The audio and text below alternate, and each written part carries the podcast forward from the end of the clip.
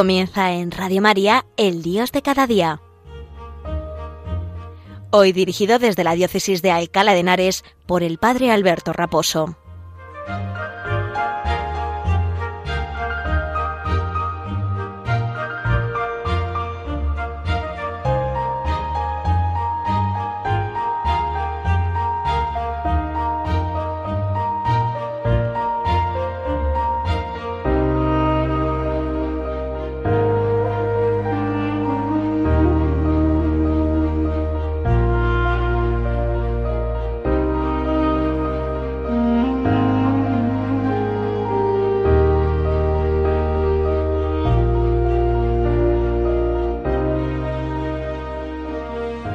Buenos días y un saludo muy cordial desde la parroquia San Sebastián Mártir en Arganda del Rey. Feliz año nuevo a todos los que pues estáis escuchando en este primer eh, en este segundo sábado ya del año, pero bueno, es mi primer programa después del inicio de este nuevo año, así que os felicito a todos el año y, os deseo que Dios os bendiga a todos en todas vuestras intenciones, vuestros proyectos, vuestros trabajos, vuestras familias y que el Señor os llene de su gracia.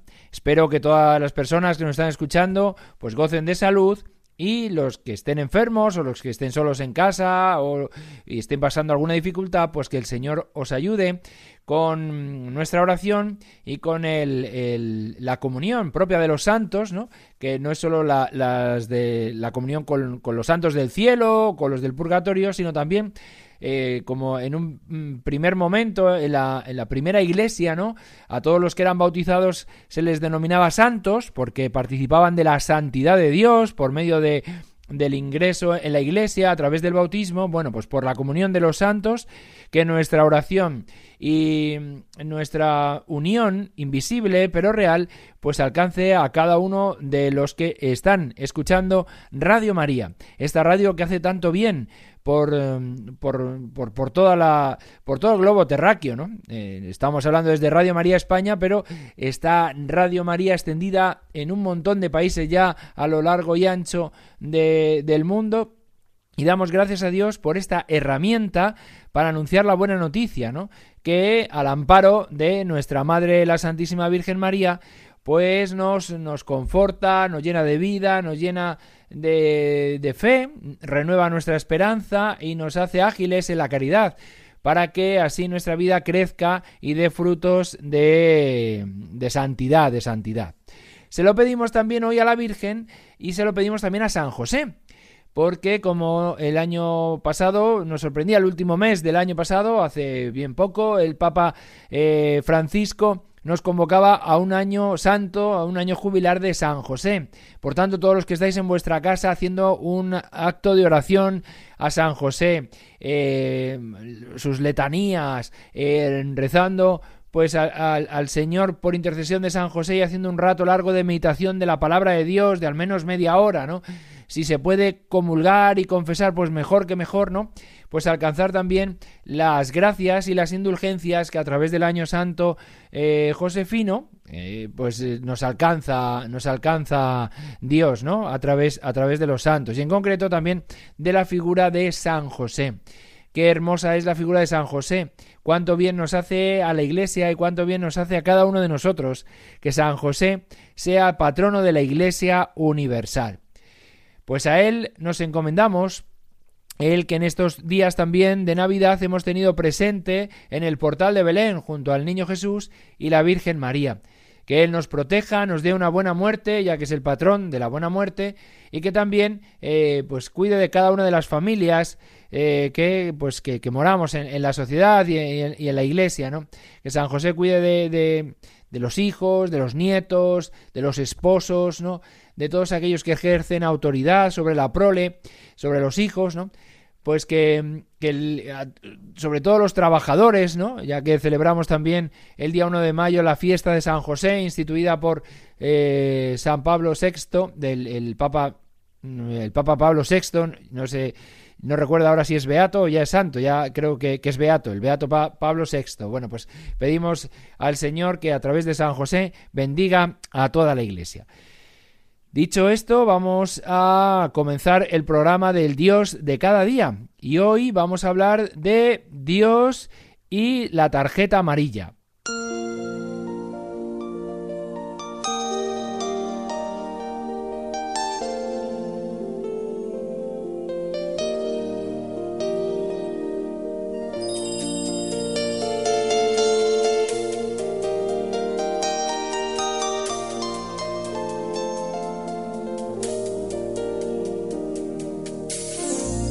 Recuerdo que en mi sección del Dios de cada día de los últimos meses, eh, lo que estoy tratando es de eh, comentar un poco eh, un capítulo de la exhortación apostólica del Papa Francisco, Gaudete et exultate, alegraos y regocijaos, que como subtítulo lleva sobre la llamada a la santidad en el mundo actual. Como digo, estoy comentando una a una todas las, eh, eh, eh, bienaventuranzas que a su vez son comentadas por el Papa Francisco en esta exhortación apostólica en el capítulo tercero que se titula A la luz del Maestro. Hoy nos toca comentar la siguiente bienaventuranza. El Papa inicia este epígrafe poniéndola, enmarcándola en esta bienaventuranza que dice así: Felices los que trabajan por la paz porque ellos serán llamados hijos de Dios. Felices los que trabajan por la paz, porque ellos serán llamados hijos de Dios. Os decía antes que íbamos a hablar de Dios y la tarjeta amarilla. Eh, aquel que me conoce un poco sabe que me encanta el fútbol, que soy muy futbolero. Y que, bueno, pues eh, mi equipo, mm, eh, pues si le puedo ver en alguna ocasión, pues fenomenal. Es verdad que me gusta más practicar el fútbol que, verlo, pero bueno, si, puedo ver a mi equipo y si encima gana, pues mucho mejor. Miel sobre hojuelas. El caso es que, eh, viendo alguna vez algún partido de fútbol, es curioso cuando se comete una falta contra un jugador de, los tuyos, ¿no? Que uno siempre dice, pero bueno, que ha sido falta, ¿no? O cuando es una entrada dura, ¿no? De un jugador a otro, y más si es de el, herido, el, el, que sufre la falta es de, es de tu equipo, pues enseguida digamos que reclama uno al árbitro pues que le saque tarjeta amarilla o que le saque tarjeta roja o que le expulse o que pite penalti. Bueno pues eh, las cosas propias de este deporte que, es el fútbol. De hecho alguna vez cuando el agredido eh, se logra poner en pie eh, a veces se encara con el agresor, ¿no? El que ha cometido la falta, a veces si, si el juego está un poco más bronco o está calentito a la cosa, pues se levanta el, jugador que ha sufrido la falta y se puede encarar con, con el otro. Entonces, ahí siempre está el, ese rafe que se denomina y que, que, siempre uno está en tensión porque sabe que si hace un gesto feo o o trata de, tomarse la justicia por su mano, puede acarrear que la sanción, ¿no? La tarjeta amarilla o incluso la roja por parte del árbitro. Y eso es hace que se al equipo que con el que el jugador es sancionado pues juegue con desventaja porque juega con un jugador menos. Y entonces eso hace que pues que no tenga las mismas posibilidades de, defender e, ese, ese partido, ¿no? Y, y de vencer en él, ¿no? Lo que está claro es que a veces los jugadores también se miran cara a cara, con gesto así, y pues eh, como decimos coloquialmente, la sangre no llega al río. Es decir, pues bueno, pues se miran así un poco tal, pero bueno, ah, y, y la gente dice, bueno, ha habido paz, ha triunfado la paz. Bien, la paz de la que habla el Evangelio y de la que, pues e, en estos días también de previos a la Navidad y de la Navidad, cuando se celebra al Príncipe de la Paz, a Jesucristo, que tiene ese título en Isaías, el Príncipe de la Paz, la paz de la que habla eh, el Isaías, los profetas, y de la que habla también posteriormente en el Evangelio el propio Cristo, como ahora veremos, comentando el pasaje este de las bienaventuranzas y en otros pasajes donde Jesús habla de la paz, pues no es la misma paz a la que no, me, estaba refiriendo con este ejemplo del fútbol. Es decir, que eh, la paz no es la mera ausencia de violencia. Es decir, dos personas se miran, que están enfrentados y ponen cara, pero al final eh, no, no, no hacen nada ninguno. Pues bendito sea Dios. El que no haya violencia, el que no haya una agresión, eh, física o, una ofensa, eh, también una ofensa verbal, ¿no? Pues ya es un primer paso para la paz. E, e, eso hay, que empezar por ahí, ¿no? Es decir, que no haya ningún tipo de, agresión ni de violencia, eh, que, ni, física ni verbal, ¿no? De, ningún tipo, ni siquiera de pensamiento, ¿eh? Ni siquiera de pensamiento. Pues eso capacita, ¿no? Y pone los cimientos de, de la paz. Pero la paz no es eso, la paz va más allá, es decir, porque la paz de la que habla el Evangelio es una paz que brota de la presencia de Dios en la vida del creyente, en la vida del cristiano. Una paz que nada en este mundo te la puede dar, sino que es solo Dios aquel el que te la puede otorgar, solamente Jesucristo, el príncipe de la paz, es el que te la puede regalar y, y te hace posible y te hace en tu vida capaz de irradiar esa paz a los demás, de irradiar esa paz a los otros.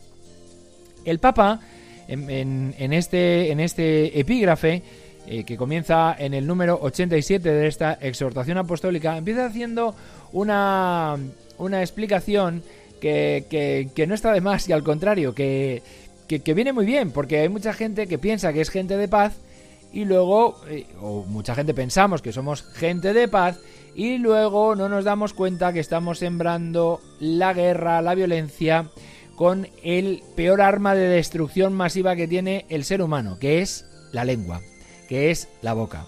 ¿Por qué? Pues porque muchas veces hablamos cuando no tenemos que hablar, decimos lo que no tenemos que decir y pensamos y extrapolamos cosas que no tenemos que extrapolar. Y paso a leer lo que dice el Papa en la exhortación apostólica para que, para que él nos explique de manera tan, tan, tan sincera y tan clara como, como hace el Papa Francisco lo que quiere decir. Dice el Papa, esta bienaventuranza nos hace pensar en las numerosas situaciones de guerra que se repiten. Dice, para nosotros es muy común ser agentes de enfrentamientos o al menos de malentendidos. Por ejemplo, Pone un ejemplo el Papa y en esto da mucha luz. Cuando escucho algo de alguien y voy a otro y se lo digo, e incluso hago una segunda versión un poco más amplia y la difundo. Y si logro hacer más daño, parece que me provoca mayor satisfacción. El mundo de las habladurías, hecho por gente que se dedica a criticar y a destruir, no construye la paz.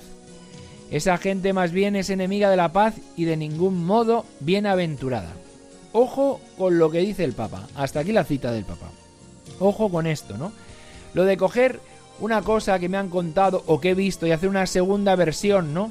Y, ampliarla y dar ya, empezar a recrearme, empezar un poco a, pues eso, adornarme con, con más detalles que no son, que no forman parte de la realidad eso puede hacer daño, puede hacer daño, aunque me provoque satisfacción en un primer momento, pero puede hacer mucho daño y el Papa advierte sobre esto. Por eso el Papa es tan enemigo de las habladurías. En otros eh, momentos también, y en muchos eh, discursos que él habla de los y, homilías y habla de los chismorreos, ¿no? El mal que hace el chismorrear, ¿no? Entonces, eh, no nos podemos dedicar, como dice el Papa, a, a criticar y a destruir. Porque esto no favorece la paz, porque esto no nos hace felices, no nos hace bienaventurados, ni a nosotros ni a los calumniados u ofendidos por nuestras palabras.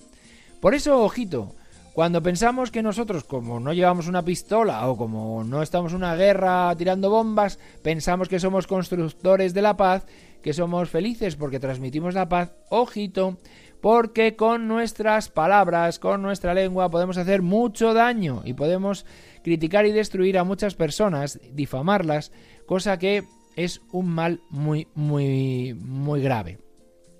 El Papa además eh, pone dos citas en, este, en estos tres números que habla sobre la paz y los pacíficos y dice que, que la explica él en una, en una nota al pie de página, dice la, la difamación y la calumnia son como un acto terrorista.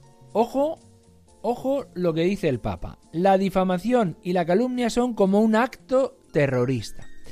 Se arroja la bomba, se destruye y el atacante se queda feliz y tranquilo. Esto es muy diferente de la nobleza de quien se acerca a conversar cara a cara con serena sinceridad pensando en el bien del otro. Ojito con nuestras palabras. Ojo que podemos hacer mucho daño.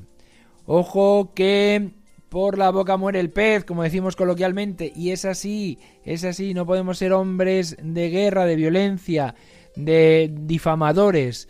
Eh, fijaos la, comparación que hace el Papa aquí, que es tremenda, ¿no? La difamación y la calumnia son como un acto terrorista. O sea, hay que tener cuidado con nuestras conversaciones, con nuestra lengua, con nuestra manera de dirigirnos y, y de hablar con el prójimo y del prójimo, ¿no? Se arroja la bomba, se destruye y el atacante se queda feliz y tranquilo. Qué pena, ¿no? Qué pena. Dice, pero el Papa dice, no, lo que tenemos que hacer, al contrario, es la nobleza de quien se acerca a conversar cara a cara, cara a cara, con serena sinceridad, pensando en el bien del otro, porque cuando hablamos con alguien buscando su bien, no arrojamos la verdad como un ladrillo a su cabeza, sino que lo tratamos de explicar pues como un padre o un hijo, ¿no? que le explica las cosas por su bien, no, no, no para, para ofenderle, ¿no? No para ofenderle, ¿no? Dice el Papa en el número siguiente que los pacíficos son fuente de paz, construyen paz y amistad social. A esos que se ocupan de sembrar paz en todas partes, Jesús les hace una hermosa promesa. Ellos serán llamados hijos de Dios. Él, dice el Papa hablando Jesús, pedía a los discípulos que cuando llegaran a un hogar dijeran paz a esta casa. La palabra de Dios exhorta a cada creyente para que busque la paz junto con todos, porque el fruto de la justicia se siembra en la paz para quienes trabajan por la paz. Lo dicen tanto la segunda carta a Timoteo como también la carta de Santiago. Y si en alguna ocasión en nuestra comunidad tenemos dudas acerca de lo que hay que hacer, procuremos lo que favorece la paz. Dice San Pablo a los romanos en el capítulo 14. Dice porque la unidad es superior al conflicto. La unidad es superior al conflicto. Y aquí el Papa cita también, pone una cita a pie de página. Dice, en algunas ocasiones puede ser necesario conversar acerca de las dificultades de algún hermano, claro. En estos casos puede ocurrir que se transmita un relato en lugar de un hecho objetivo. La pasión deforma la realidad concreta del hecho, lo transforma en relato y termina transmitiendo ese relato cargado de subjetividad. Así se destruye la realidad y no se respeta la verdad del otro. Cuidado con adornarnos a la hora de contar las cosas. Cuidado con hacer juicios a la hora de hechos objetivos que están ahí, pues de, contarlos de la mejor manera posible, buscando el bien de todos y el bien del, bien común, de cada uno de, los que forman la comunidad, la familia, la sociedad, las personas con las que trabajo, los vecinos. ¿no? Hay que tener cuidado con esto. Por último, dice el Papa, no es fácil construir esta paz evangélica que no excluye a nadie, sino que integra también a los que son extraños, a las personas difíciles y complicadas, a los que reclaman atención, a los que son diferentes, a quienes están muy golpeados por la vida y a los que tienen otros intereses. El Papa lo dice claramente, ojo, que no es fácil, porque tratar con personas difíciles, complicadas, que a veces tienen otros intereses, que a veces están heridos por la vida, pues no, no, no, es, no, es, no es una cosa inmediata, ¿no? Porque a veces pues hay alguien que, que, que, viene a la parroquia y es un poco pesadete, o alguien que nos molesta porque siempre nos cuenta la misma historia, o alguien que, bueno, pues que, pues que, pues que nos ofende, porque, bueno, pues alguien que, que, que, que todo lo interpreta mal, que piensa que le estamos hiriendo, bueno, pues todos, todas esas personas estamos llamados a, trabajar con ellas por la paz. Que como dice el papá, es un trabajo difícil, pero que pues que hay que hacer, pues que no nos queda otra. Dice, sigue diciendo el papá, es duro, es duro y requiere una gran amplitud de mente y de corazón, gran amplitud de mente y corazón, ya que no se trata de un consenso de escritorio o una efímera paz para una minoría feliz. Claro, es que esto no es una política de mínimos para ver dónde nos llevamos bien y de ahí no salirnos, sino que, bueno, pues hay que tener amplitud de mente y corazón y no tratar de buscar un consenso simplemente de mínimos con una, con una ¿no? Dice el Papa, ni de un proyecto de unos pocos para unos pocos, es decir, solo para una élite, ¿no? Que, que logre esa paz. Dice, tampoco pretende ignorar o disimular los conflictos, ¿no? Porque están ahí, ¿no? Sino aceptar sufrir el conflicto y resolverlo y transformarlo en el eslabón de un nuevo proceso. Dice esto citando a la exhortación anterior apostólica suya, Evangelii Gaudium, ¿no? La alegría del Evangelio. Dice el Papa, se trata de ser artesanos de la paz, artesanos de la paz, porque construir la paz es un arte que requiere, y aquí viene cuatro puntos que debemos trabajar en nuestra vida, construir la paz es un arte, arte que requiere serenidad, creatividad, sensibilidad y destreza.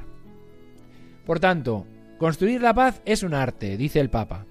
Dice y requiere estas cuatro características, cuatro dimensiones que nos pueden arrojar mucha luz si las trabajamos personalmente cada uno de nosotros, ¿no? Serenidad. ¿Cuántas veces cuando vamos a resolver un conflicto tenemos que, que pues que corregir a alguna persona, tenemos primero que buscar esa serenidad del corazón, aceptar también ser nosotros corregidos por Dios cuando, cuando, así, cuando así sea, o por los demás cuando así lo hagan, y también tener la serenidad de buscar el momento adecuado para hacerlo mejor para todos, ¿no? Con serenidad, con serenidad. No es lo mismo una persona que serena te dice alguna cosa que alguien acalorado y nervioso te, te, lanza una frase a la yugular, ¿no? Porque, porque, bueno, pues aunque tenga razón, pues no, no siempre construye la paz, ¿no? Creatividad, creatividad es buscar el momento adecuado, ser en eso pues, pues ingenioso a la hora de, de tratar de buscar el momento, ¿no? De, de, de, suavizar las tensiones, ¿no? De sensibilidad, ¿no? Sensibilidad, pues eso es, estar atento al momento más adecuado, a, a, no herir al otro, ¿no? A buscar construir juntos, ¿no? A utilizar siempre la primera persona del plural, ¿no? Buscando, buscando construir juntos, ¿no? Y la destreza, ¿no? Destreza también porque este camino requiere también unas capacidades, unas capacidades y una que a veces uno no tiene y que se tiene que formar y que tiene que, que, buscar que buscar formarse en esta en esta en, en, ese ser artesanos de la paz, en ese ser artesanos de la paz, ¿no? Bueno, pues concluye el Papa, dice sembrar paz a nuestro alrededor, esto es santidad, ¿no? Vamos a pedirle a San José que fue artesano de la vida, constructor de la paz, un hombre justo que buscó construir la paz también en su tiempo, pues que seamos nosotros también constructores de paz, no constructores de paz. Si la Iglesia celebraba el 1 de enero el día, la Jornada Mundial por la Paz, hemos de pedir que esa paz llegue hasta cada uno de nosotros y nos ilumine con su realidad. Pues pidamos al Señor que nos llene de su paz que llene de su paz a toda la Iglesia y también al mundo entero, y que por la poderosa intercesión de nuestra Madre la Virgen y de San José, nuestro Padre y Patrono Universal, nos llenen de gozo y de paz. Un saludo y feliz año nuevo a todos desde la parroquia San Sebastián Mártir de vuestro sacerdote y amigo el Padre Alberto Raposo.